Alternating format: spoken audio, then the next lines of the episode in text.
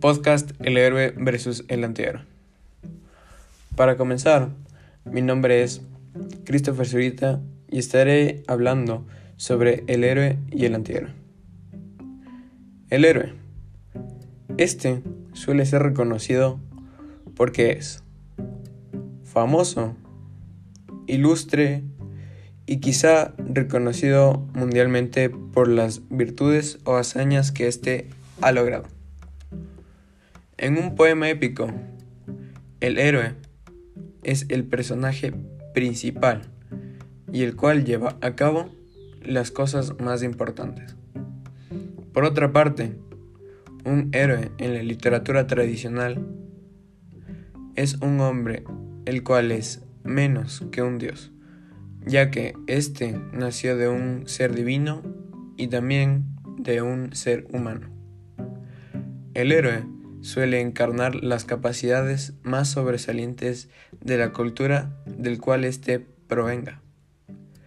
Este presenta las habilidades necesarias que le permitan realizar esas grandes hazañas o actos heroicos, los cuales le dan fama y asimismo lo convierten en un signo de admiración por la comunidad. Por otra parte, un claro ejemplo de un héroe medieval de España es el mío Cid. En la otra mano está el héroe contemporáneo, el cual es un poco más profundo por distintos motivos. A partir del siglo XX, el héroe cambia teniendo dos tipos de hazañas. La primera,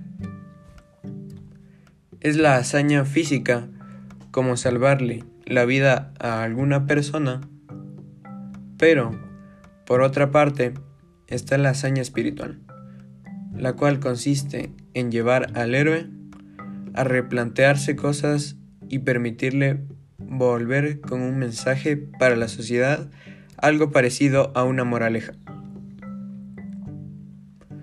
Por otra parte, el antihéroe es el personaje que en una historia exhibe conductas y características las cuales no coinciden con los héroes convencionales.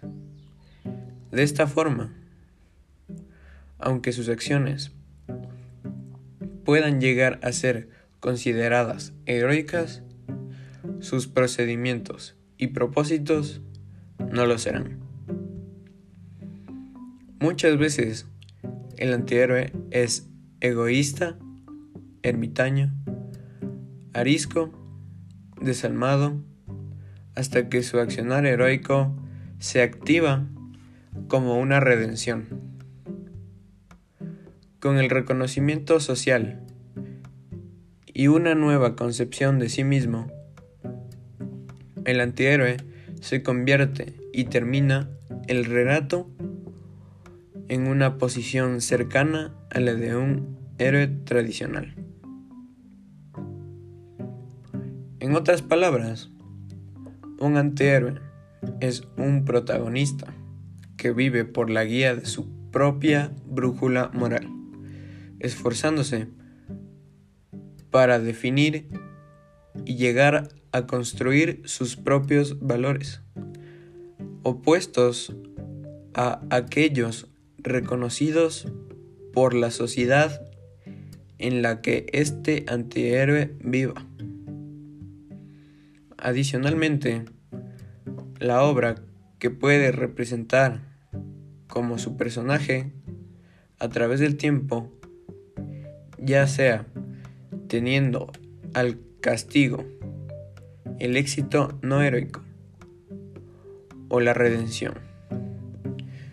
Esto suele pasar en los relatos de los últimos años y más aún se puede apreciar en el cine de muchas películas, así como Deadpool, siendo él el antihéroe y en la segunda película mezclándose con una serie de héroes, y Jack Sparrow de Piratas del Caribe 1, 2 y 3.